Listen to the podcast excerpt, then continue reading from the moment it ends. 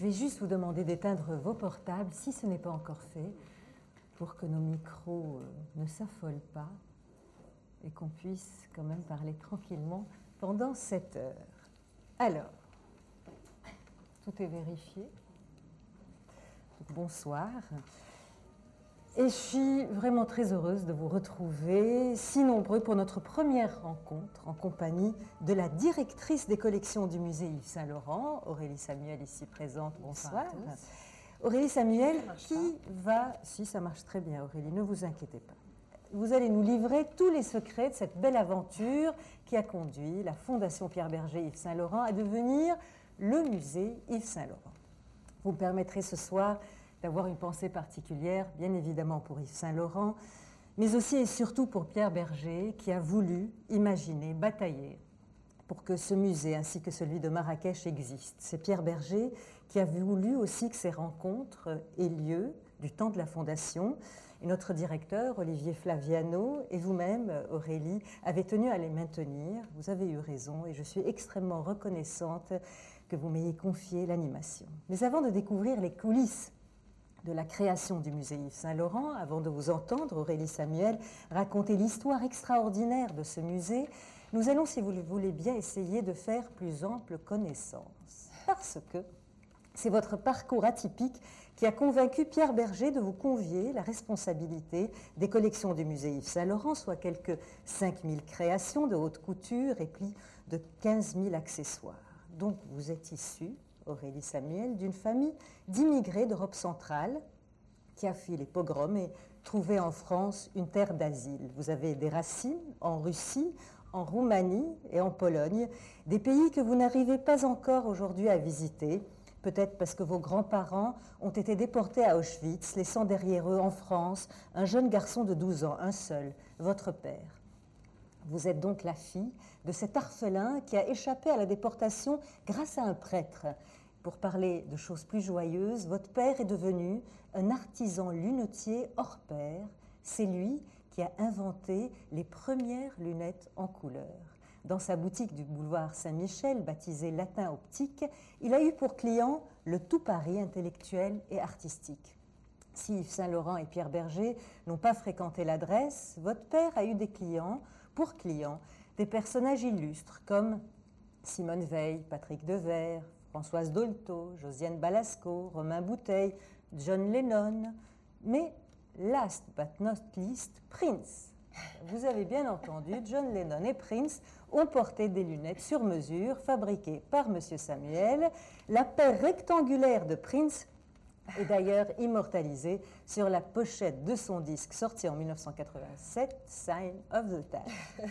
Mais si votre père, Aurélie, a de tout temps été pour vous une source d'inspiration, ça n'est pas uniquement dans le domaine de l'optique. C'est à lui que vous devez toute votre culture de base. Avec lui, vous avez visité les musées, les églises, les châteaux en France, à l'étranger. Et si j'ai bien compris, c'est à Rome que vous avez commencé à aimer vraiment ça. Alors cette ville, ce musée vivant de toutes les beautés, vous subjugue. Les ruines autant que les palais, les maisons, les églises, les sculptures, les tableaux. Et vous n'avez que sept ans. Un âge où on préfère jeter les pierres dans la fontaine de Trévis que d'apprendre par cœur la biographie de Nicolas Salvi. Eh bien, ce sera la passion de votre vie, étudier l'art. Mais à la fontaine de Trévis, il y a des chevaux. Et ça tombe bien, vous les aimez beaucoup. Et du coup, vous faites du cheval enfin de l'équitation, et sérieusement. Mais à la fontaine de Tréville, il y a aussi Neptune, au milieu des eaux. Ça tombe bien, Aurélie, vous aimez nager. Vous nagez même tellement bien le papillon que vous pensez un moment faire de la compétition et pourquoi pas devenir championne de natation. On aime beaucoup le sport dans la famille et pour cause, c'est grâce au sport que votre grand-père maternel, Rubens Yonkou Samuel, recordman mondial de patins à roulettes de 1918 à 1922. C'est grâce à ça qu'il a obtenu la nationalité française. Les immigrés utiles, la France sait en profiter. Mais le sport que vous préférez, Aurélie, c'est encore celui qui se pratique avec des pinceaux. Vous peignez, vous sculptez aussi. Il vous arrive aussi d'écrire. Il n'y a pourtant pas d'écrivain à la fontaine de Trévis, si je m'en souviens bien, c'est un mystère. Il n'y a pas non plus quoi que ce soit qui ressemble à de l'art asiatique. Et pourtant, quand vos parents vous demandent où vous voulez partir en vacances, vous répondez en Inde. C'est peut-être la présence de cette collection de vases chinois constitués par vos parents qui vous inspire, à moins que ça ne soit le livre de la jungle de Kipling. Il paraît que vous avez bousillé plusieurs dictionnaires en découpant les reproductions des palais indiens, Taj Mahal et autres, et les miroirs de votre chambre se souviennent encore de vos tentatives vestimentaires, princesse hindoue. Ça frisait la folie, et sans doute, c'est sans doute pour cela que vos parents ne vous ont jamais amené en Inde, ils n'auraient sans doute pas réussi à vous ramener. Mais à 19 ans, vous prenez votre sac à dos, direction New Delhi, et de retour à Paris, l'affaire est tranchée. Vous commencez vos études d'histoire de l'art, vous vous spécialiserez très vite en art indien, et votre intérêt pour ce pays ne s'est jamais démenti. Passons sur les années d'études et les diplômes qui les couronnent. C'est tout naturellement dans la section indienne du musée Guimet que votre vie professionnelle commence. Je ne sais pas comment vous vous retrouvez ensuite à vous occuper de la section japonaise. Bon, peut-être que vous allez nous raconter ça. Mais vous vous passionnez pour l'art du Japon avec la même fougue, la même passion que pour l'art de l'Inde. Est-ce que vous sentez qu'on se rapproche d'Yves Saint-Laurent Mais oui, bien sûr, le textile. Vous découvrez combien l'histoire du vêtement et de ses techniques occupe une place majeure dans les cultures, les religions et l'art, bien sûr. Du coup, vous prenez la tête de la section textile du musée Guimet. Ce n'est pas plus difficile que ça. Vous vous spécialisez dans l'histoire du costume et voilà comment on en arrive à la mode. Cette carrière brillante, vous ne la devez qu'à vous-même, certes, mais il y a aussi une amie qui vous a toujours soutenu et continue à le faire, c'est votre mémoire. Vous vous souvenez de tout, du nombre de fenêtres qui ornent tel palais indien, que des fils de trames de tel tissu, de telle époque. Vous n'oubliez rien de ce que vous avez vu. C'est un avantage un don, une de ces injustices qui font que vous n'êtes pas n'importe qui, et tant mieux pour vous. Tant mieux pour le musée Yves Saint-Laurent que vous dirigez donc à présent, après avoir passé 15 ans au musée Guimet, où vous avez organisé quantité d'expositions importantes. Le lien avec la fondation Pierre Berger Yves Saint-Laurent s'est fait au moment de l'exposition en 2012 sur les costumes kabuki. Je suis certaine que les habitués de la fondation s'en souviennent. C'était une exposition magnifique Pierre Berger en était très fier, c'était un passionné de la culture japonaise et il est devenu un passionné d'Aurélie Samuel. Et voilà, j'imagine que vous vous souvenez, Aurélie Samuel, du moment où M. Berger vous a demandé de vous occuper des collections du musée Yves Saint-Laurent. Euh, oui, bien sûr, c'était un moment très important, mais euh, juste, c'est très étonnant quand même de vous écouter là euh, raconter ma vie. En vous ne vous reconnaissez pas mais bon, c'est voilà, c'est assez particulier quand même comme exercice. J'ai dit juste ou pas? Oui, enfin juste, bien sûr, oui, évidemment. Bon, c'est déjà ça. Racontez-nous un peu votre entretien avec Pierre Berger, le premier. Alors, lorsque j'ai rencontré Pierre Berger, donc au moment où il souhaitait ouvrir ce musée euh, Yves Saint-Laurent et recruter donc un conservateur du patrimoine, on a très vite évoqué euh, la vocation de ce musée, c'est-à-dire à quoi il servirait. Bien sûr, ce qu'il contiendrait, c'était évident, c'était les collections d'Yves Saint-Laurent. Et euh, on a tout de suite évoqué aussi le fait qu'il souhaitait un musée qui légitimise l'œuvre d'Yves Saint-Laurent pas simplement un lieu d'exposition, pas simplement un endroit qui sublimerait finalement les œuvres de Saint-Laurent, puisque ce sont véritablement des œuvres, mais bien un lieu euh, d'apprentissage, de culture bien sûr, un lieu pédagogique et surtout un lieu qui permettrait d'asseoir la légitimité de son œuvre et de l'asseoir aussi définitivement dans l'histoire de l'art et plus simplement dans l'histoire de la mode. C'est la raison pour laquelle Très vite, on a évoqué l'idée de créer un musée de France, c'est-à-dire un musée dont les collections sont protégées de manière définitive par le ministère de la Culture en devenant inaliénables. Et c'est aussi pour cette raison, je crois, euh, que Pierre Berger souhaitait finalement recruter un conservateur du patrimoine, c'est-à-dire quelqu'un qui ait travaillé sur des collections nationales, quand bien même celles-ci ne sont pas, évidemment, puisque c'est un fonds privé qui appartient à la Fondation, mais qui, en tout cas, euh, nécessiterait la même précaution euh, et la même étude que des collections qui sont d'intérêt national. et c'est la raison d'ailleurs de l'existence de cette appellation Musée de France, c'est de reconnaître que les pièces qui sont inscrites à cet inventaire euh, font partie du patrimoine national français. Ce qui veut dire que c'était assez important dans le sens où c'est quand même la première fois, au fond, qu'un couturier et qu'un musée dédié à un couturier dans sa maison de couture d'origine serait reconnu comme faisant partie du patrimoine national, avec les mêmes précautions, bien sûr, que toutes les œuvres d'art. Donc c'est là-dessus, vraiment, que nous nous sommes entendus et que nous avons discuté. Et c'est aussi l'une des raisons pour lesquelles c'était très intéressant pour moi, indépendamment du talent, bien sûr, et de l'attrait que j'avais pour la carrière et l'œuvre d'Yves Saint-Laurent, de venir euh, créer ce musée avec, bien sûr, les équipes du musée, en tout cas de la Fondation, qui étaient déjà là et qui avaient déjà mené un très grand travail autour de la conservation, de l'archivage euh, et de l'étude, bien sûr, de ces collections. On va y revenir effectivement sur cette histoire extraordinaire de la maison Yves Saint-Laurent jusqu'à sa transformation aujourd'hui en musée. On va revenir effectivement aux fondamentaux. En 61, comme vous le savez, Yves Saint-Laurent et Pierre Berger créent leur propre maison de couture. La première collection, dont vous montrez ici quelques modèles, est présentée le 29 janvier 1962. Pas ici, mais au 30 bis rue Spontini, à Paris, dans le 16e arrondissement. Qu'est-ce qui caractérise cette première collection, Aurélie Samuel? Est-ce que le style Yves Saint-Laurent est déjà là? Oui, le style Yves Saint-Laurent est déjà là. Euh, même si euh, je dirais que ce n'est pas la collection, en tout cas, qui peut-être génère le plus, euh, je dirais, d'emphase, c'est peut-être pas le bon mot, puisqu'on sent en fait une recherche qui n'a pas encore abouti. Et c'est normal, c'est sa première collection, même s'il a déjà travaillé chez Dior. Moi, ce que j'en ressens, et après c'est mon sentiment aussi assez personnel, c'est qu'on cerne en fin de compte tout ce qu'il va créer dans l'avenir. C'est-à-dire des lignes extrêmement fluides, euh, des vêtements qui sont à la fois précieux mais métables, et ça c'est quelque chose qui est très important, je pense aussi chez Saint-Laurent, c'est-à-dire que ce sont des vêtements qui accompagnent la silhouette, qui accompagnent le mouvement, qui ne l'entravent pas, qui suivent les lignes du corps, qui le soulignent, qui le met en valeur, tout en gardant les codes de la haute couture qui sont des codes extrêmement précieux. On le voit dans les tailleurs, on le voit dans les robes du soir, dans les robes de cocktail, et on voit aussi ce qui sera sans doute l'une de ces marques de fabrique, si vous me permettez de m'exprimer ainsi, dans le premier caban, qui est un vêtement utilitaire, adapté, euh, réinterprété pour finalement être féminisé, bien sûr, et aussi élégant.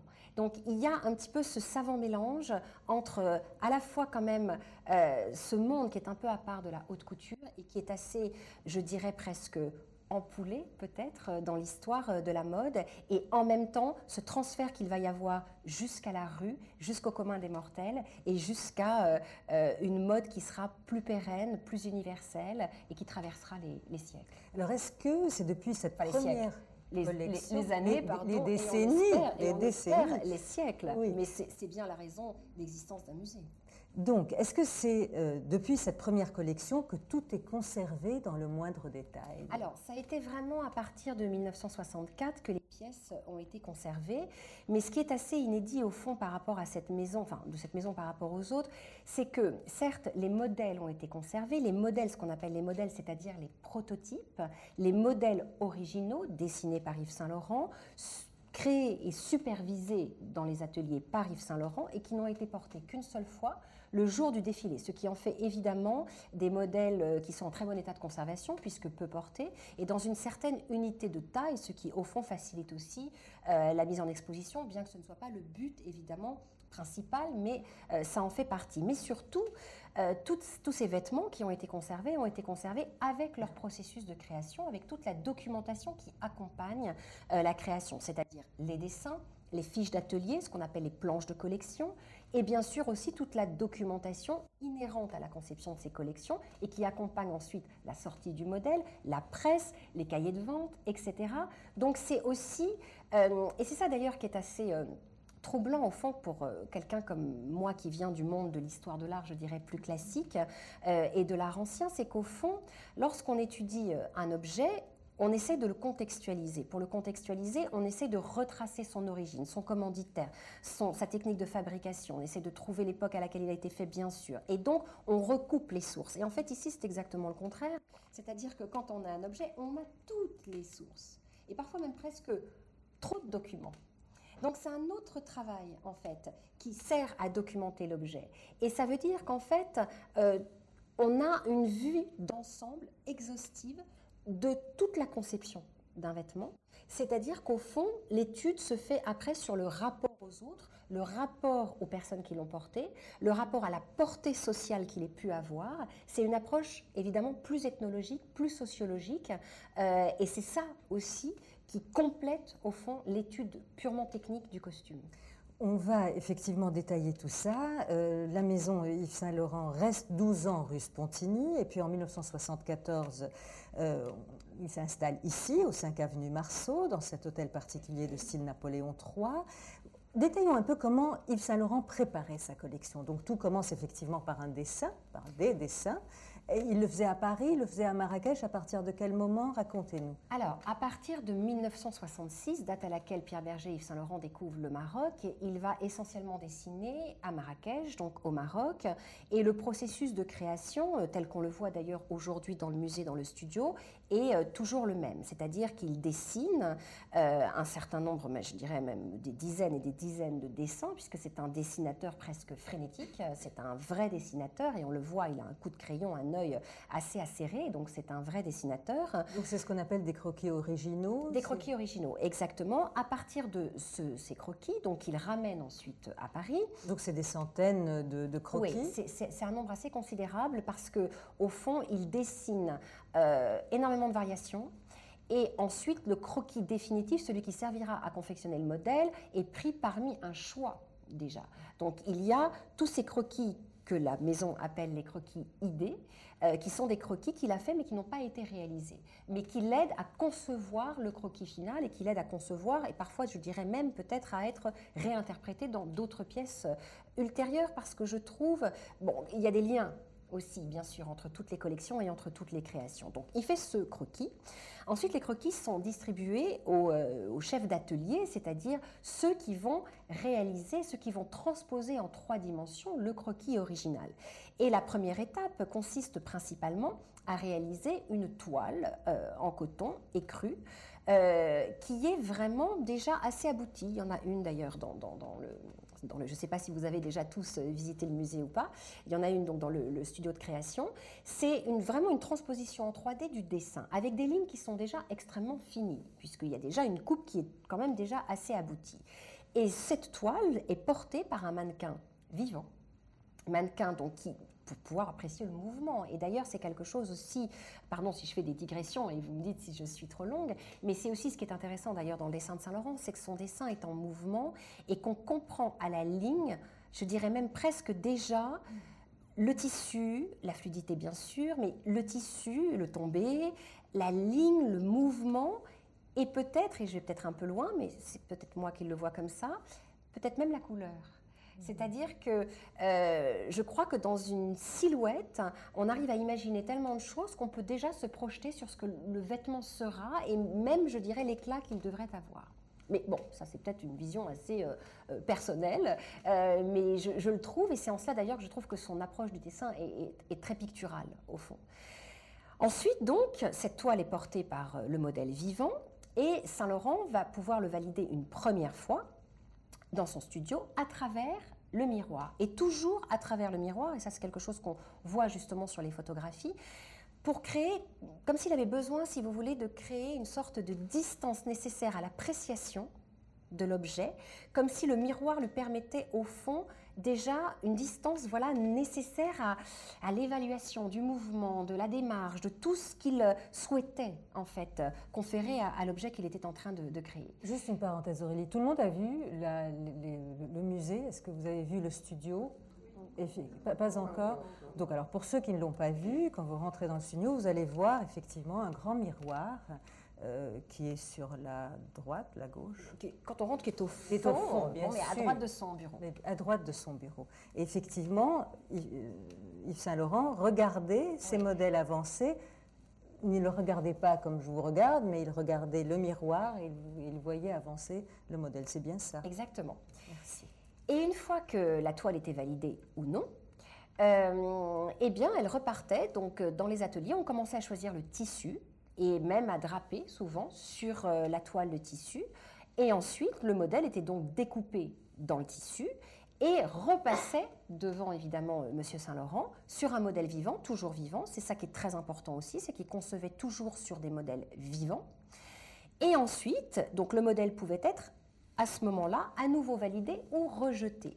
Et ça, c'est justement euh, dans le cadre des entretiens de la mémoire que nous avons menés euh, pour ce musée, bon, pour ceux qui ont vu le musée, pour ceux qui le verront, vous avez une galerie pédagogique dans laquelle vous voyez tout le processus créatif raconté par les anciens de la maison. Ce sont des entretiens qui ont été menés avec Laurence Benaïm, euh, qui permettent justement d'illustrer tout ce processus créatif. Et l'une des mannequins qui a travaillé ici, qui a défilé pour Saint-Laurent, qui s'appelle Violetta Sanchez, nous expliquait qu'effectivement, il y avait il n'y avait pas de deuxième chance. C'est-à-dire que soit ça plaisait, soit ça plaisait pas. On ne réessayait pas dans un autre tissu, on ne réessayait pas euh, euh, de retailler. Soit c'était, je dirais, le premier jet, mais c'est en cela aussi que c'est une vraie démarche créative.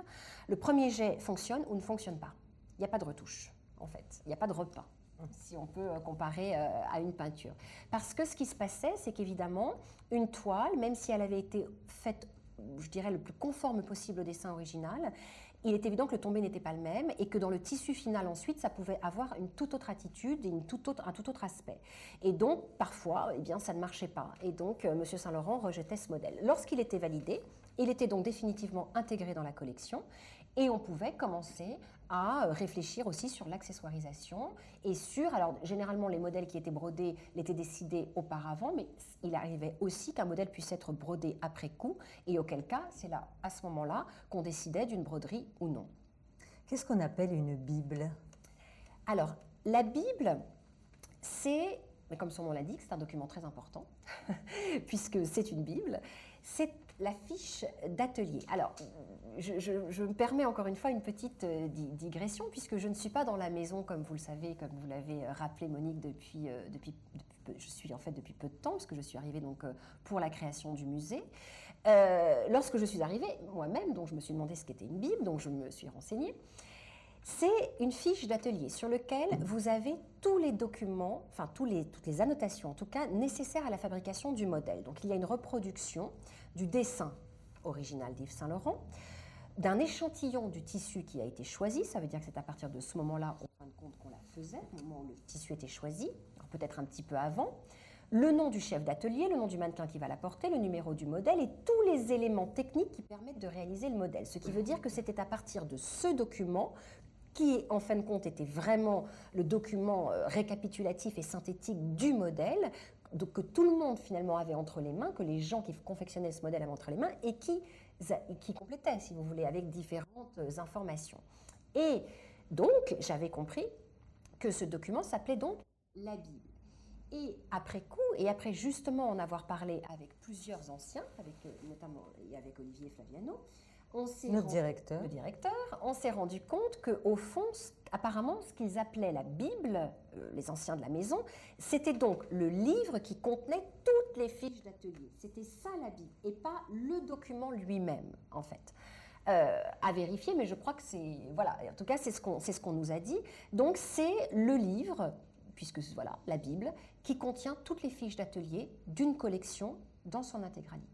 Et donc, elle comptait aussi les planches de collection, ce qu'on appelle une planche de collection. Alors, les planches de collection, c'est encore autre chose. C'est encore un autre document que vous pouvez d'ailleurs aussi découvrir dans le musée. C'est la. Je crois que j'ai bougé. Ça va? Tout va bien. C'est bon. Euh, donc, c'est un document qui récapitule là toute la collection classée par type, euh, par type de vêtements les manteaux, les robes de cocktail, les robes du soir, euh, etc. Donc, c'est-à-dire en fait tous les types de vêtements qui composent l'intégralité de la collection. C'est mieux là. Et euh, donc une fois évidemment que les modèles étaient validés, c'est entendu, et ce sont donc des documents avec le dessin, le numéro du modèle, les... Excusez-moi. Là, je vais le mettre comme ça. Je prends celui-là. Il marche? Je suis désolée. Ah bon Pourquoi je change pas de micro? 5 à 3. Ah, c'est Joséphine qui m'a dit de changer de micro. Pardon euh, pour ce petit. cette petite fantaisie. Voilà. Euh, du coup, je ne sais plus ce que je disais. Oui, alors la planche de collection, pardon. Euh, donc vous avez le dessin, vous avez donc l'échantillon aussi de tissu, le numéro du modèle, le nom du mannequin et il me semble aussi le chef d'atelier. Ce qui permet aussi d'avoir une vision par typologie de vêtements. Parce qu'il faut aussi bien comprendre que la haute couture, évidemment, reflète aussi bien sûr un art de vivre. C'est une époque, en tout cas, lorsqu'elle a été inventée et lorsqu'elle a perduré, alors presque jusqu'à aujourd'hui, sauf que cet art de vivre, évidemment, se perd aussi. On portait des vêtements de jour, des vêtements de cocktail, des vêtements de soir, et on se changeait plusieurs fois dans la journée, ce qui évidemment aujourd'hui euh, n'est plus trop le cas. Alors ça l'est encore un petit peu, mais c'est aussi pour ça d'ailleurs que, la haute couture est en train finalement de changer un petit peu de statut au fond, et que euh, euh, ce n'est pas uniquement parce qu'on la regarde comme un art aujourd'hui, mais aussi parce qu'en fait, on ne la conçoit plus de la même manière et que on ne conçoit plus, en tout cas, de se vêtir aux différentes heures du jour et de la nuit avec des modèles qui seraient confectionnés forcément pour. Donc il y a tout un témoignage aussi d'une façon de vivre et de la société à une certaine époque, en fait, qui est expliquée par l'histoire de la haute couture. Donc ça, c'était la planche de collection. Voilà. On va peut-être parler des fiches de manutention parce qu'elles sont nombreuses également pour cette collection. Eh bien, si vous voulez, il y a évidemment tout le process purement créatif, bien sûr, qui est fait par Saint-Laurent et le studio et par les ateliers. Et puis, il y a tout ce qui est éléments techniques qui permettent de concevoir en fait tout simplement la robe, les métrages de tissu, euh, les fournisseurs, les types de commandes. Donc ça, ce sont les fiches de manutention qui permettent d'avoir en fait tous les éléments. Et comme je vous le disais tout à l'heure, euh, on a tout au fond, c'est-à-dire exactement quel type de tissu, à qui il a été commandé, le métrage qui a été utilisé, euh, etc. C'est-à-dire que c'est un, document complémentaire qui permet en fait de savoir comment le vêtement était réalisé. Alors, on va parler des vêtements et notamment les pièces iconiques qui nous accueillent à l'entrée euh, du musée. je crois que le caban a été créé en 62, c'est ce que vous nous avez dit, le smoking. Donc c'est un peu plus tard. Le smoking, c'est en 1966. quand on parle d'Yves Saint-Laurent, on parle effectivement du smoking. Alors, l'idée effectivement de ce premier podium dans le musée était d'évoquer le style Saint-Laurent, c'est-à-dire ce qui a, le caractérise, bien sûr, ce qui caractérise sa création, ce qui a traversé les époques et ce qui a marqué aussi l'histoire de la mode, et je dirais même plus, l'histoire tout court, puisque la, mode a une implication sociale extrêmement importante. Et d'ailleurs, euh, au cours d'une discussion euh, avec Pierre Berger, il me disait il n'y a pas de mode sans implication sociale. Et je crois qu'il a entièrement raison. Et Saint-Laurent encore plus que les autres, puisqu'il a vraiment changé euh, un certain nombre de choses dans notamment le statut des femmes. Lorsqu'il crée le smoking en 1966, alors il faut quand même se remettre dans le contexte de l'époque, on est dans les années 60, il ne faut pas oublier que le pantalon était interdit aux femmes, euh, que les femmes n'avaient pas le droit d'aller travailler avec un pantalon. Ça nous paraît assez incroyable aujourd'hui, mais c'est le cas. Euh, et, il est vrai que euh, quand on a commencé à porter des tailleurs pantalons, c'était vraiment des vêtements utilitaires au fond. Et on n'aurait pas imaginé sortir à une soirée élégante avec un pantalon, ça ne se faisait absolument pas. Donc il y a déjà cette idée de porter un costume pantalon qui est déjà assez subversif en soi. Et ensuite, le smoking l'est encore plus, puisqu'il faut, il faut se rappeler que donc, le smoking est une veste, comme vous le savez, avec un revers en satin de soie, et que ce revers, au fond, servait euh, lorsqu'on donc on utilisait, pardon, j'ai sauté une étape, la veste de smoking était portée par les hommes dans les fumoirs et ces cols revers en satin de soie permettaient aux cendres de glisser lorsqu'elles tombaient. Donc, ce qui veut dire que lorsque Saint Laurent propose aux femmes de porter un smoking, il leur propose de porter un pantalon, mais en plus de fumer. Ah, c'est quand même extrêmement révolutionnaire, c'est-à-dire qu'il euh, y a quelque chose, euh, certes de subversif, mais au-delà, de permettre aux femmes de s'habiller, pas de ressembler à un homme, c'est pas du tout le propos, de s'habiller comme un homme, c'est-à-dire de s'en attribuer les caractéristiques tout simplement pour s'adresser à lui d'égal à égal et de pouvoir incarner les mêmes responsabilités et le même pouvoir. Et c'est ça que cela veut dire. Parce qu'un costume, et un vêtement d'une manière générale, ça n'est pas qu'une couverture du corps, ça n'est pas qu'une manière de s'habiller, c'est une revendication aussi de ce que l'on est, de ce que l'on ressent et de ce que, pas simplement de ce que l'on montre justement. Et lorsqu'on arbore ce genre de costume, de genre de vêtement, parce que c'est un vêtement, un costume a justement une, une connotation et une signification légèrement différente puisqu'il inclut l'idée de coutume, donc de tradition et euh, d'appropriation, en fait, on parle et on, s'attribue euh, des caractéristiques euh, qui étaient celles des hommes. Et ça, Saint-Laurent a marqué l'époque pour ça. Puisque, encore aujourd'hui, enfin, regardons d'ailleurs comment vous êtes euh, habillés, notamment en pantalon, mais le tailleur pantalon est devenu, et le smoking aussi pour femmes, un, un, vêtement assez classique. Donc il est rentré dans les garde-robes, mais il a accompagné les femmes dans leur émancipation en leur permettant finalement, en portant les mêmes vêtements que les hommes, mais tout en restant féminines, parce que ce sont quand même des formes qui sont féminines et qui ont été féminisées dans la coupe, euh, etc., et dans, la façon de suivre aussi les courbes des femmes, c'était un moyen de leur donner ce pouvoir qu'elles revendiquaient et de les accompagner dans cette démarche. Et euh, Monsieur Berger, euh, citait souvent cette phrase qui est extrêmement juste, je trouve, qui est de dire que Chanel a donné la liberté aux femmes et Saint-Laurent leur a donné le pouvoir. Et euh, c'est assez euh, euh, juste dans le sens où, lorsqu'on dit que Chanel a donné la liberté aux femmes, ce n'est pas tant la liberté d'agir, bien sûr, que la liberté de mouvement, en les décorsetant et en leur permettant effectivement d'être à l'aise dans leurs vêtements. Et le vêtement devient justement un, un accompagnement de la silhouette au lieu d'être une comme c'était le cas avant avec le corset et avec un, tout un nombre de choses incalculables qui ont été inventées pour contraindre les femmes. Et ça, c'est pareil dans toutes les cultures. Bien que ce soit Paul Poiret, comme vous le savez peut-être sans doute, qui le premier, bien sûr, à enlever les corsets aux femmes. Il y avait encore des vêtements qui étaient extrêmement serrés, extrêmement ajustés. Donc lorsqu'on dit cette liberté, c'est dans ce sens-là. Et Saint-Laurent leur a donné le pouvoir, puisqu'il leur a donné eh bien, tout simplement la possibilité d'obtenir ce pouvoir qui était jusqu'alors réservé aux hommes. J'ai été un petit peu longue, je suis un peu désolée, mais... c'est très bien, on a tout bien compris. Alors, une autre histoire, euh, c'est la saharienne, je, je, suis une vraie femme Saint-Laurent, je, fume.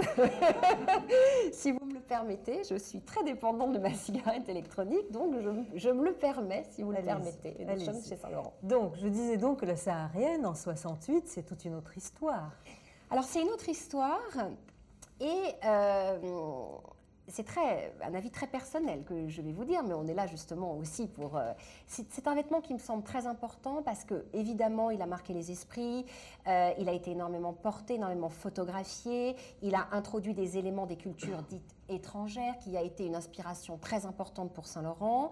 Euh, il a marqué aussi l'histoire de ses collections, mais après, j'y vois moins. Mais encore une fois, et c'est un avis tout à fait personnel que peut-être d'autres ne partagent pas, j'y vois moins, en tout cas, euh, une implication sociale, justement, et j'y vois moins.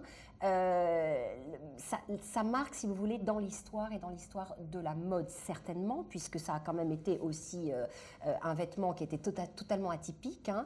Mais après, par rapport à justement l'histoire de son style proprement dit et de ce qu'il a pu apporter dans la garde-robe féminine, à mon sens, c'est moindre. Mais c'est un et je sais que Olivier ne le partage pas, c'est pour ça que je le regarde en même temps, parce que pour moi ça relève d'autre chose, c'est-à-dire que ça relève effectivement d'avoir introduit dans la garde-robe féminine et de la haute couture un vêtement qui était un vêtement euh, bah, safari jacket, c'est-à-dire un vêtement finalement euh, colonial euh, africain d'origine étrangère et ça, ça, relève plus, si vous voulez, du domaine qu'il a eu, de ses inspirations, de toutes ces cultures qu'il a regardées et qu'on traite et qu'on appelle plutôt exotisme. Je le vois moins, si vous voulez, voilà, dans une transgression euh, vis-à-vis, en tout cas, de cette euh, appropriation sociale. Ça vient d'ailleurs après l'ouverture d'une boutique rive gauche, après tout un, tout un cheminement aussi dans ce sens. Et qui, et qui, était aussi évidemment très important, puisque c'était la première fois, au fond, qu'un couturier, qu'un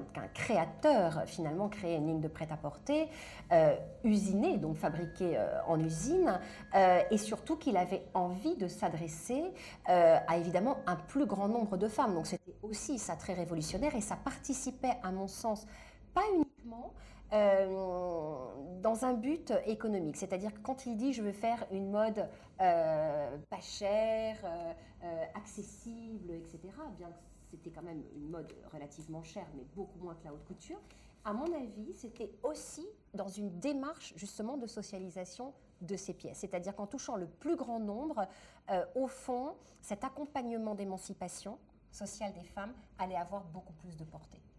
Pour moi, il y a aussi cet aspect-là. On va parler des inspirations. Vous les avez euh, brièvement. C'est aussi, aussi, un avis personnel. Bien sûr. Bien sûr. Vous êtes là pour ça. Euh, donc, les inspirations, on a beaucoup parlé de Van Gogh, on a beaucoup parlé de Proust, on a beaucoup parlé de ces artistes, mais s'il y a une robe qui a vraiment énormément marqué, c'est la robe Mondrian, et elle vient en 65, cette robe. Donc, racontez-nous déjà son importance par rapport... Euh, vous, comment vous la découvrez, cette robe? je vais, vous raconter du coup une, anecdote toute personnelle, mais euh, pourquoi, dans, comme ça, quand vous parlez de la robe Mondrian, moi quand j'ai commencé mes études d'histoire de l'art, euh, tout simplement, euh, j'ai étudié toutes les périodes chronologiques, toute l'histoire de l'art, je ne connaissais pas Mondrian, pas du tout, mais je connaissais la robe Mondrian. Donc, ce qui est assez incroyable, c'est que c'est un couturier, au fond, qui a fait connaître un peintre en, tant que passeur de culture, vous voyez. Et d'ailleurs, assez récemment, nous avons reçu euh, justement une conservatrice d'un musée qui prépare une exposition sur Mondrian qui nous disait, mais en fait, Mondrian, personne ne le connaissait avant Saint-Laurent. C'est lui qui l'a fait connaître. Donc, ça montre l'importance qu'a eu cette robe. C'est-à-dire qu'à la fois, prenons donc, repartons de la robe. Cette anecdote pour vous montrer, si vous voulez, que au fond, dans l'imaginaire collectif, quand on parle de Mondrian, on pense plus à Saint-Laurent qu'à Pied de Mondrian, en fait. Alors, peut-être un petit peu moins aujourd'hui, mais non, je crois que c'est le cas euh, pour beaucoup de gens. Cette robe, elle a une importance euh, telle que, pour moi, c'est vraiment à partir de ce moment-là qu'il y a eu, qu'il y a eu un, vrai lien entre la mode et l'art. Parce que ce n'est pas simplement une reproduction d'un tableau. Il n'a pas simplement regardé un tableau de Mondrian et il s'est dit, je vais, voilà, je vais reprendre les carrés géométriques et je vais faire une robe. Il a transposé une peinture vers une robe. C'est-à-dire qu'il a passé de la 2D, il a passé un tableau en 2D vers la 3D. La problématique était de se dire comment porter un tableau et comment arriver à finalement garder les proportions et respecter les lignes géométriques du tableau tout en mettant un corps humain dedans qui allait le faire bouger. Et c'est ça qui est prodigieux au fond, à la fois dans la technique, à la fois dans ce respect des lignes géométriques et cette conformité au tableau d'origine, tout en créant une robe nouvelle qui à la fois s'adapte au corps et en même temps qui se regarde comme un tableau. Il a, et c'est Bernard Blisten, euh, donc, qui, euh, que vous connaissez peut-être, euh, un conservateur au Centre Pompidou, qui dit, et je crois qu'il a raison, c'est vraiment c'est un manifeste. C'est le manifeste qui signe définitivement les rapports entre l'art et la mode.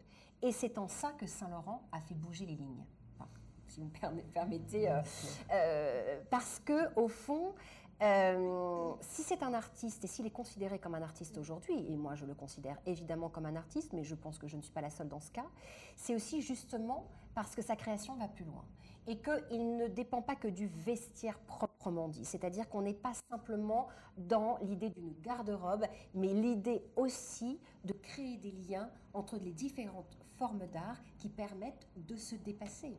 Et même dans la réalisation, euh, paraît-il que ça a été un tour de force pour ces bandes de couleurs d'être aussi fluides et de ne pas paraître. Euh, Effectivement, mais parce qu'il ne fallait pas qu'il y ait de, de, relief. Il fallait que justement l'illusion du tableau et l'illusion en fait de la ligne géométrique soient évidemment euh, aussi probantes dans la robe. Donc il n'y ait absolument pas de relief, si vous voulez. Et quand on la voit portée, ou sur les photographies d'époque, euh, c'est ça qui est saisissant, c'est qu'on se demande comment elle est faite. Il n'y a pas du tout de séparation, en fin de compte, entre les lignes et entre les couleurs. Mais ça veut dire aussi qu'il a euh, étudié l'artiste aussi, Mondrian, c'est-à-dire regarder aussi la façon dont il travaillait et comment lui-même euh, avait élaboré sa peinture. Donc il y a une vraie démarche créative dans la conception de cette robe et dans d'autres après, qui prouve que non seulement Saint-Laurent est un artiste, mais que sa démarche est une vraie démarche créative du début jusqu'à la fin, en passant par toutes ces formes d'imaginaire que peuvent avoir les peintres. Pour mettre effectivement cette robe dans du contexte, euh, on sait qu'en 63, Courrèges va lancer sa, série des cosmonautes, donc euh, une robe tellement sans forme, on va dire, et lui, sa réponse peut-être aussi à ça a été cette robe Mondrian qui a tout balayé et qui a été le plus grand, euh, un, très très grand succès. un très très grand succès et, qui, voilà, qui a une portée en fin de compte beaucoup plus importante euh, qu'une simple robe, si on peut le dire ainsi, parce qu'une robe a aussi bien sûr un impact important, mais voilà, ça va au-delà. Et ça, je pense vraiment euh, assis définitivement euh, l'œuvre de Saint-Laurent et sa réputation. Alors, et, la maison. Bien sûr. Euh, on voit euh, dans le musée une section qui nous raconte comment Yves Saint-Laurent a réinterprété la mode de l'Antiquité aux années 40. Ça, c'était important, effectivement, de montrer sa, force aussi de ce point de vue-là. Oui, c'est ce qui m'a beaucoup étonnée, en fait, quand j'ai commencé vraiment à m'intéresser à Saint-Laurent. Euh, c'est qu'on pouvait au fond retracer toute l'histoire de la mode et par extension l'histoire de l'art, puisque la mode est une forme d'art non, seulement, mais aussi parce que quand vous regardez la, peinture, quand vous regardez la céramique antique, la peinture du Moyen Âge, de la Renaissance, du XVIIe, du XVIIIe, le costume joue un rôle très important.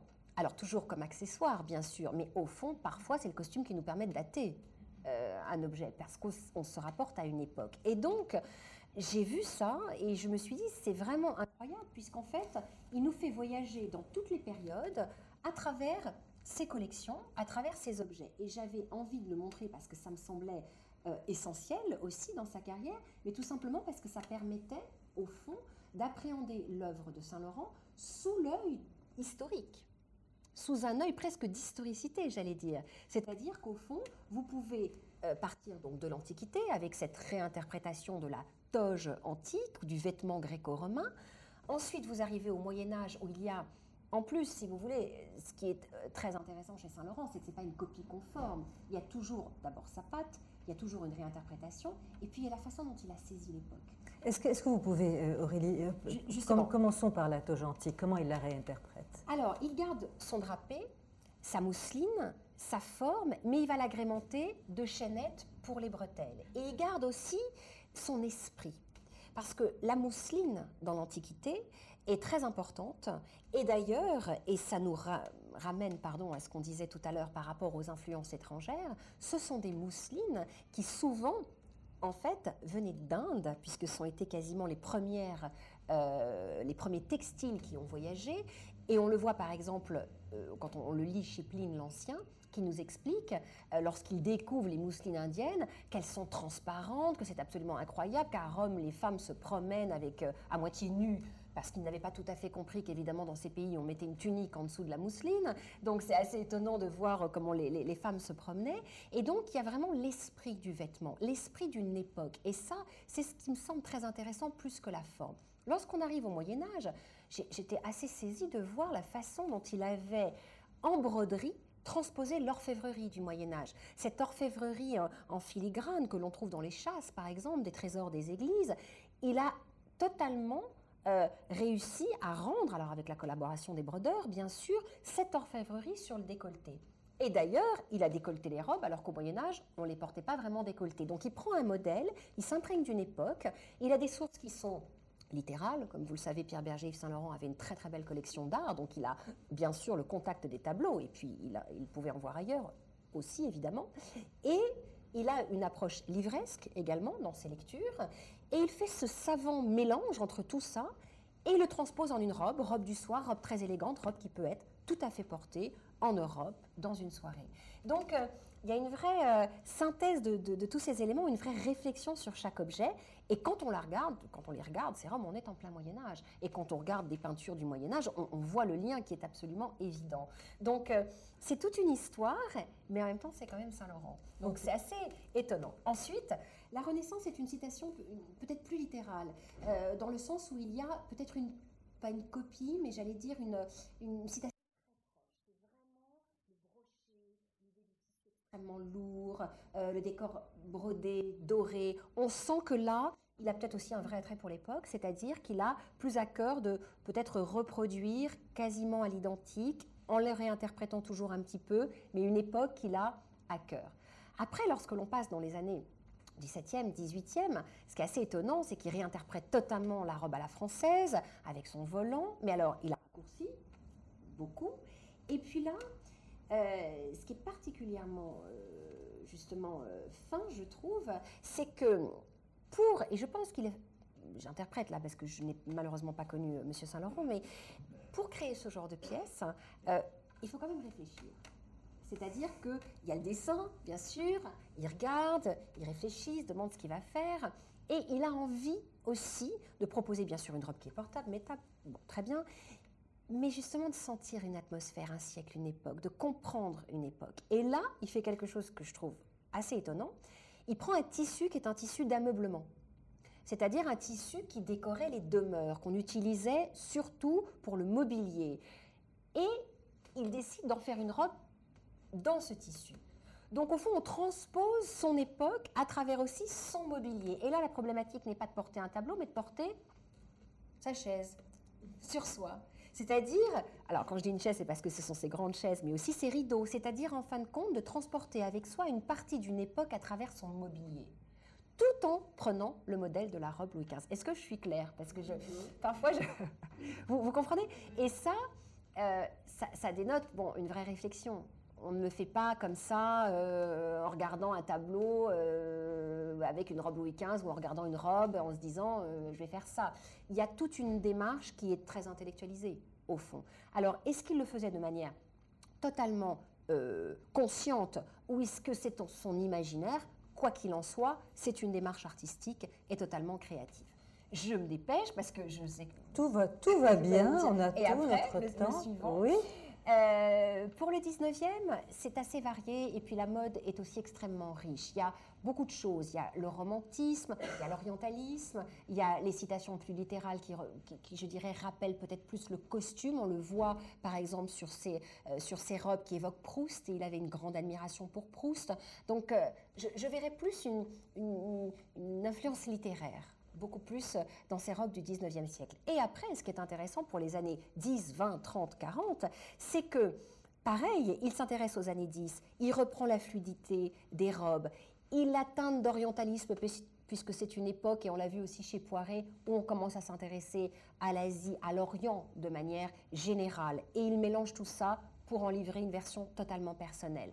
Année 10, donc, on vient de le voir. Année 20, les années Charleston, année qui l'intéresse particulièrement. Année des femmes garçonnes, des femmes aux cheveux courts, des femmes qui utilisent beaucoup plus leur corps. Les robes se raccourcissent. Donc il y a aussi cette idée d'émancipation de la femme qui le rattrape. Année 30 avec des robes extrêmement élégantes, extrêmement fluides, où là, moi je trouve que quand on regarde ces robes, on est dans l'époque. Vous voyez on, est dans l'époque, on la vit en fait. Et on la vit pourquoi? Parce que le costume fait vivre. Et puis le costume, c'est vivant. Le textile, c'est sensuel. C'est une matière qui, se, qui, se, qui se ressent aussi. C'est pas qu'une pas qu'une forme en fait. C'est aussi une, voilà, une approche très tactile en fait aussi. Et puis les années 40, c'est lui qui a vraiment lancé la mode rétro. D'ailleurs, quand vous regardez les chaussures du modèle qui est exposé actuellement, qui est ce magnifique modèle à dos nu euh, brodé, qui d'ailleurs préfigure très bien la robe de Mireille d'Arc, extrêmement échancrée euh, dans, le dos, même si ce n'est pas du tout la même forme. Chaussures compensées, c'est des chaussures que l'on voit encore aujourd'hui énormément. Il y a cette idée des années 40 euh, du style rétro de ces femmes euh, avant-guerre et pendant la guerre. Il y a une ambiance, il y a quelque chose qui se ressent dans ces vêtements, qui transpire en fait à travers le costume. À la fois dans la silhouette, dans le matériau même, je dirais, et dans le, l'impression finale, en fait. Et on est allé, vous me le posez peut-être pas comme question, mais je vais vous le dire quand même. on est allé jusqu'aux années 40, vous auriez pu me poser la question, mais parce qu'à partir des années 50, c'est Saint-Laurent qui fait la mode. Donc il n'y a plus d'histoire de la mode, c'est lui qui l'a fait, donc vous redescendez et vous voyez la suite. J'allais le dire, mais bon, j'allais juste faire une petite parenthèse pour vous dire que les années 40, effectivement, cette collection où il s'inspirait des années 40 a été baptisée euh, la collection Scandale. Alors, la pièce, qui, pardon, la pièce dont je parlais, qui est dans le, dans, dans le musée, c'est une pièce de la collection 70. Celle du Scandale, c'est celle de 71. Euh, mais parce qu'effectivement, on a fait le lien avec les femmes de la collaboration de cette époque trouble dont personne n'avait envie de se rappeler, au fond. Mais c'était évidemment pas ça le propos. Euh, c'était aussi une autre manière de se vêtir, et puis c'était tout simplement un style d'une époque. Mais et je pense que vraiment la polémique était euh, stérile, totalement stérile. Enfin, c'est évident c'est derrière nous, on va dire ça comme ça. Alors, pour effectivement pouvoir aujourd'hui montrer euh, toutes ces collections, donc elles ont été conservées d'une manière muséale, à partir de quand, comment, où? Alors, les, collections ont été conservées donc depuis les années 64, ça on l'a dit. Il y a eu un travail qui a été fait euh, dès l'origine de stockage, en tout cas de ces pièces, mais la muséalisation et en tout cas la patrimonialisation proprement dite est vraiment née à partir des années 80 avec le recrutement d'un premier conservateur qui s'appelait Hector Pasquale et qui a commencé un vrai travail de conservateur. Euh, les pièces ont été donc euh, inventoriées. Il y a eu un premier inventaire qui a été euh, réalisé. Et d'ailleurs, ce que je ne vous ai pas dit tout à l'heure, et ce qui me semble important de rappeler, c'est sur ces fiches d'atelier. Vous savez qu'on a parlé, lorsqu'on a parlé des Bibles, Lorsque M. Saint-Laurent décidait de garder un modèle, il apposait sur ses Bibles, à partir de ces années, justement, 80, 82 exactement, le M pour musée. Ce qui ne voulait pas dire, au sens, je dirais, musée, pas au sens forcément institutionnel euh, du terme, pas pour créer forcément un musée, mais dans le sens conservatoire, c'est-à-dire vraiment patrimonialisation. Donc ça coïncide avec cette époque. Donc cette idée qu'on archive, qu'on inventorie, qu'on conserve dans le but peut-être un jour d'exploser, mais pas nécessairement de créer un musée.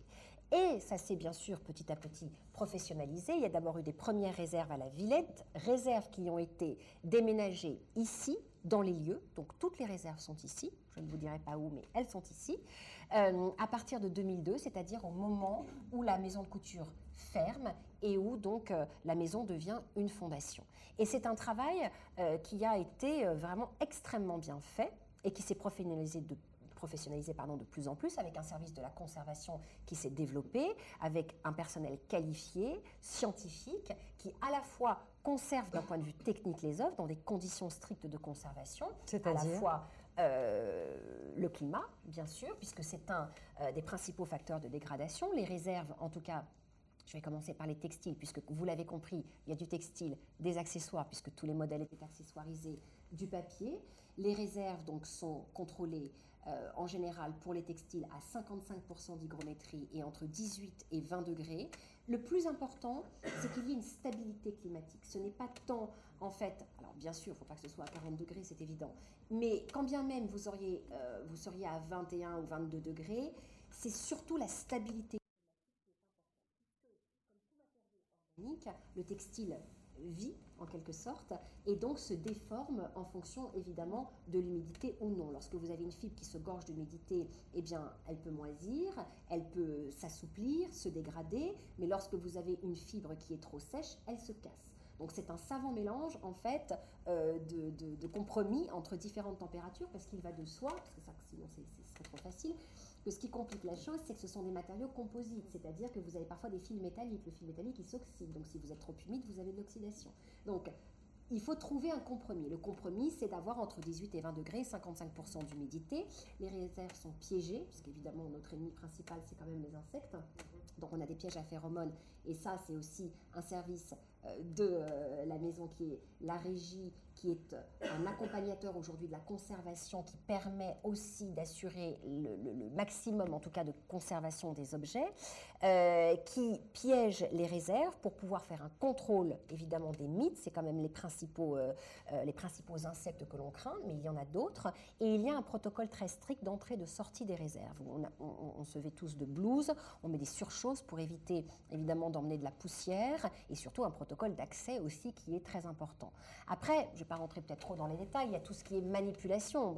Il est évident qu'on manipule les objets avec des gants, puisque euh, la sueur, évidemment, est très acide et dégrade aussi les objets. Alors après, il y a les pour, les pour gants et les contre gants, mais ça, c'est encore autre chose, parce que c'est deux écoles.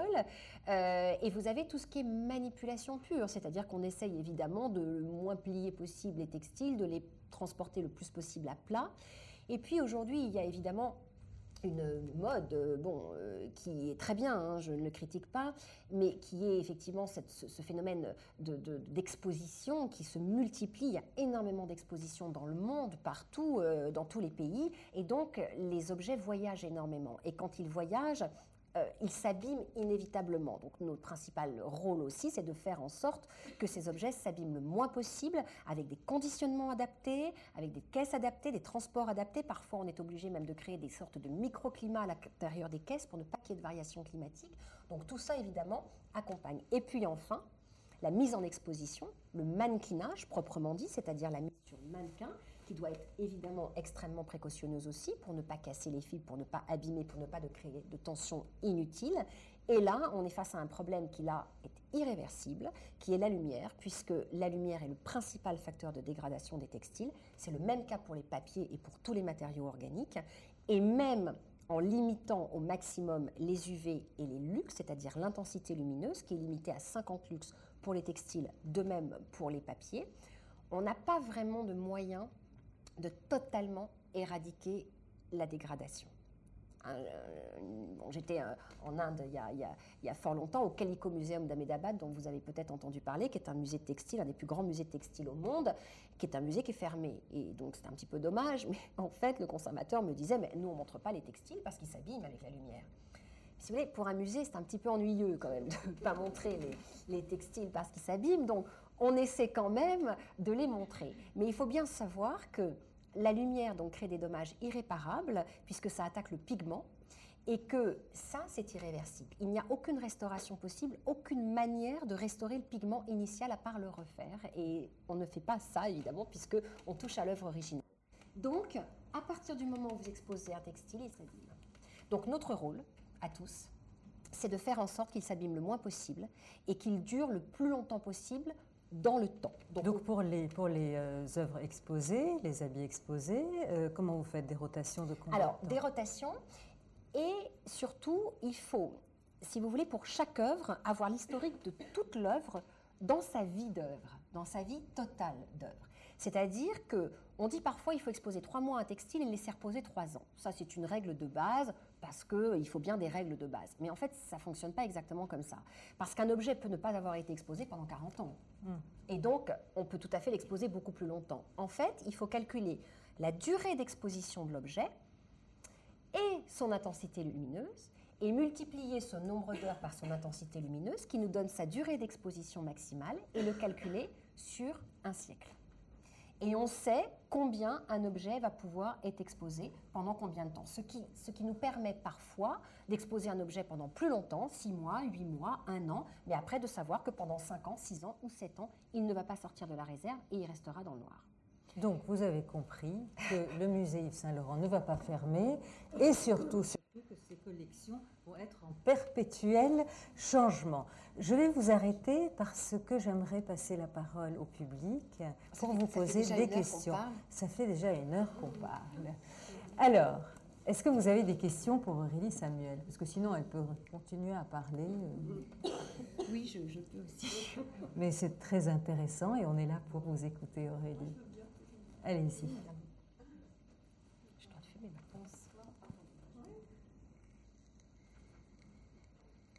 crois que ça va.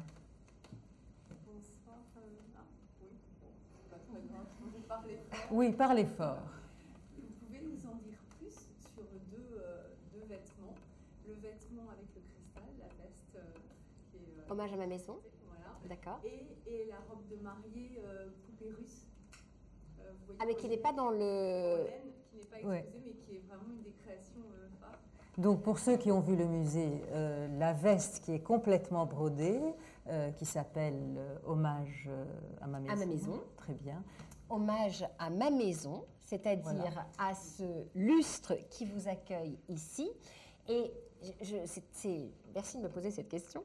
Parce que, justement, alors déjà, bon, c'est une pièce qui est assez extraordinaire, qui est extrêmement belle, pas uniquement par sa broderie, qui a été réalisée par le sage, parce que ce qu'on n'a pas dit quand même aussi tout à l'heure, c'est que la maison Saint-Laurent et la haute couture de manière générale a fait vivre tous ces savoir-faire, tous ces savoir-faire qui ont constitué le patrimoine français les brodeurs, les doreurs, les plumassiers, tous ces gens en fait qui ont contribué au rayonnement de ce patrimoine et de ce luxe français.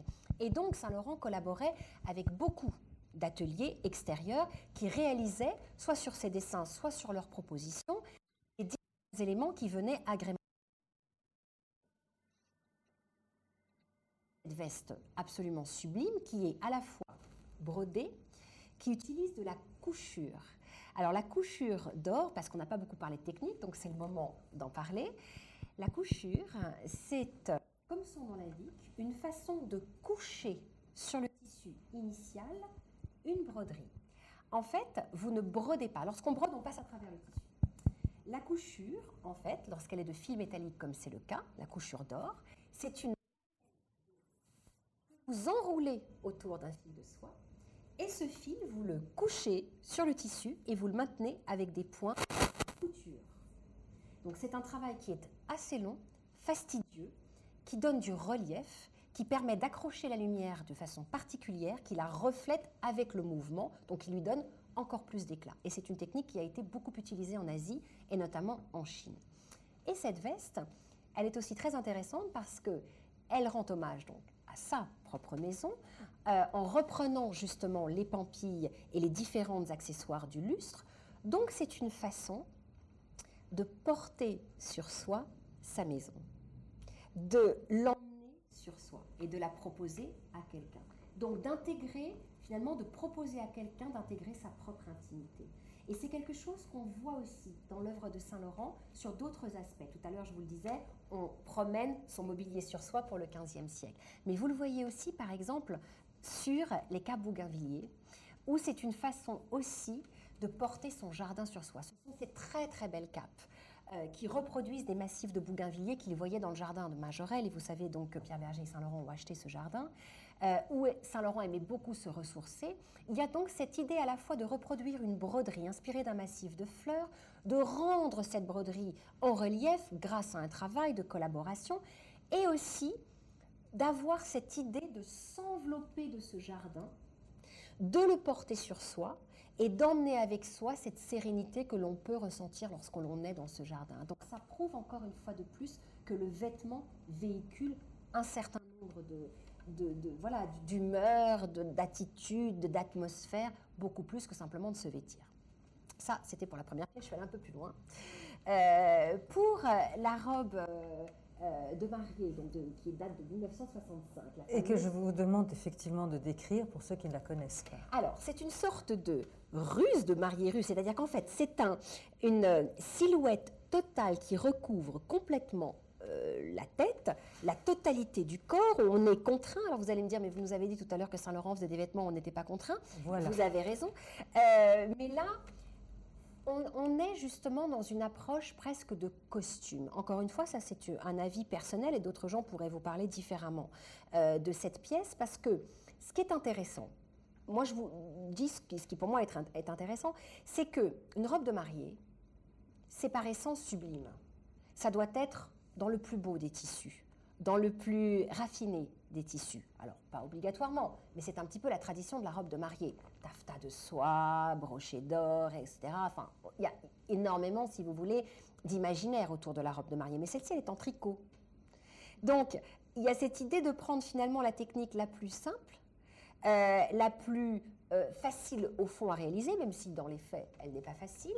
C'est un entrelac, c'est une sorte vraiment de, tricotage assez particulier, blanc puisque c'est une mariée, mais il y a presque quelque chose de rustique dans cette robe de mariée. Et moi, c'est ça, au fond, que je trouve assez euh, inédit dans cette robe. La silhouette, bien sûr, l'inspiration russe, mais c'est surtout dans la technique que je trouve qu'il y a finalement une vraie innovation, c'est de proposer une robe de mariée en tricot.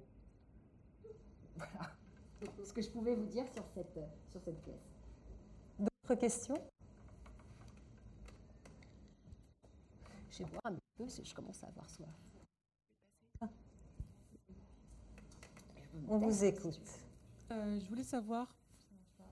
Si, si, ça marche, on vous entend bien. Ah, d'accord. Euh, je voulais savoir pourquoi euh, vous avez décidé de créer deux musées, un qui soit à Paris et un qui soit à Marrakech, et s'il existe des différences ou pas entre les deux. Alors, je n'ai pas décidé de créer deux musées à Marrakech. musée. pourquoi? Je ne vais pas parler à sa place, mais je vous dirais que l'idée était de créer un musée parisien dans la maison de couture, que on peut concevoir une maison de couture. C'est-à-dire que c'est un musée qui se visite comme un musée avec des normes strictes muséales d'un musée. Ça, très bien. Mais on l'a conçu aussi pour que les gens ressentent cette atmosphère intimiste d'une maison de couture. C'est la raison pour laquelle les espaces sont assez cloisonnés, qu'on a gardé finalement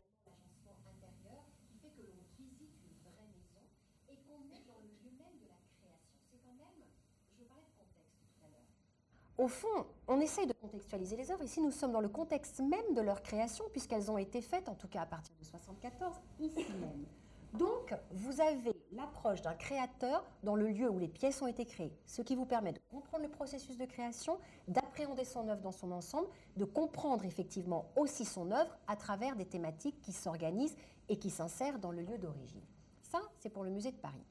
Musée de Saint-Laurent, à Marrakech, il est évidemment très différent d'abord parce que c'est un musée qui sort de terre. Donc c'est un musée qui a été construit dans une optique muséographique avec un parti pris qui lui-même était tout à fait différent puisque c'est une grande salle relativement sombre, assez simple dans sa scénographie, qui permet d'appréhender quasiment en un seul coup d'œil la totalité des modèles qui sont montrés, donc dans une approche beaucoup plus esthétique.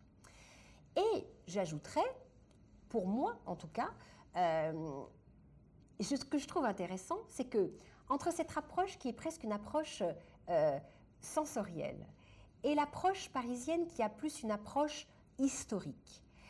Vous êtes dans les deux aspects de la création.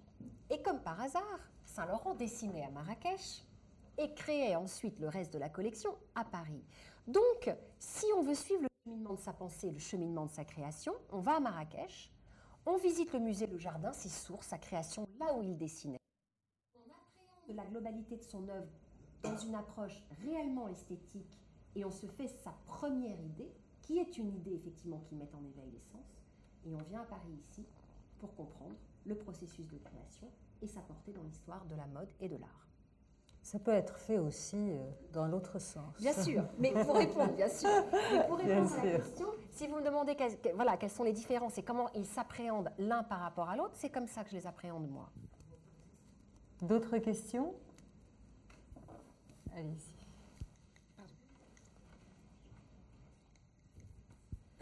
Euh, je voulais savoir, mais vraiment de votre point de vue, s'il y avait un lien euh, avec les collections qui avaient été créées par M. Euh, Monsieur Yves Saint Laurent et les collections qui sont créées actuellement pour la marque Yves Saint Laurent. Est-ce que vous voyez encore un lien, une, connexion entre les deux? C'est difficile de répondre à votre question, je vous, le dis, je vous le dis très franchement parce que je voudrais vexer personne. je ne crois pas qu'il faille finalement, si vous me le permettez, poser cette question comme cela. Je pense que tous les couturiers aujourd'hui qui, qui se succèdent à la maison Saint-Laurent, eux-mêmes s'inspirent de Saint-Laurent. Parce que c'est la maison Saint-Laurent et parce qu'il a imprégné, c'est son nom déjà, et qu'il a imprégné de telle manière la création que de toute façon, ils en sont imprégnés. D'eux-mêmes et que je dirais, je ne sais pas s'ils se l'interdisent ou pas, mais ils s'interdisent peut-être de le copier, mais ils ne s'interdisent en rien d'en être les héritiers, si tant est qu'ils soient capables d'en être les héritiers. Je pèse mes mots. Donc, si vous voulez, je ne crois pas qu'il faille vraiment poser la question comme ça. Je ne pense pas qu'on peut trouver forcément du Saint-Laurent chez eux et qu'ils veuillent le faire à tout prix. Je pense que rien que la réponse est dans la question, c'est du Saint-Laurent il n'existerait pas si Yves Saint-Laurent n'avait pas existé. Voilà. La réponse vous satisfait, mademoiselle? Je suis claire. Une dernière question? On s'arrête là donc. Alors avant d'applaudir Aurélie euh, euh, Samuel, je voudrais vous annoncer que la prochaine euh, rencontre aura lieu le 13 décembre. C'est Laurence Benaïm qui sera avec nous pour nous raconter les coulisses de la maison, notamment ce studio magique pour ceux d'entre vous qui l'ont visité. et avant effectivement de vous quitter Aurélie, si vous voulez faire un tour à la librairie, voir un peu ce qui vous inspire, sachez qu'elle est ouverte. Et la ovation pour Madame.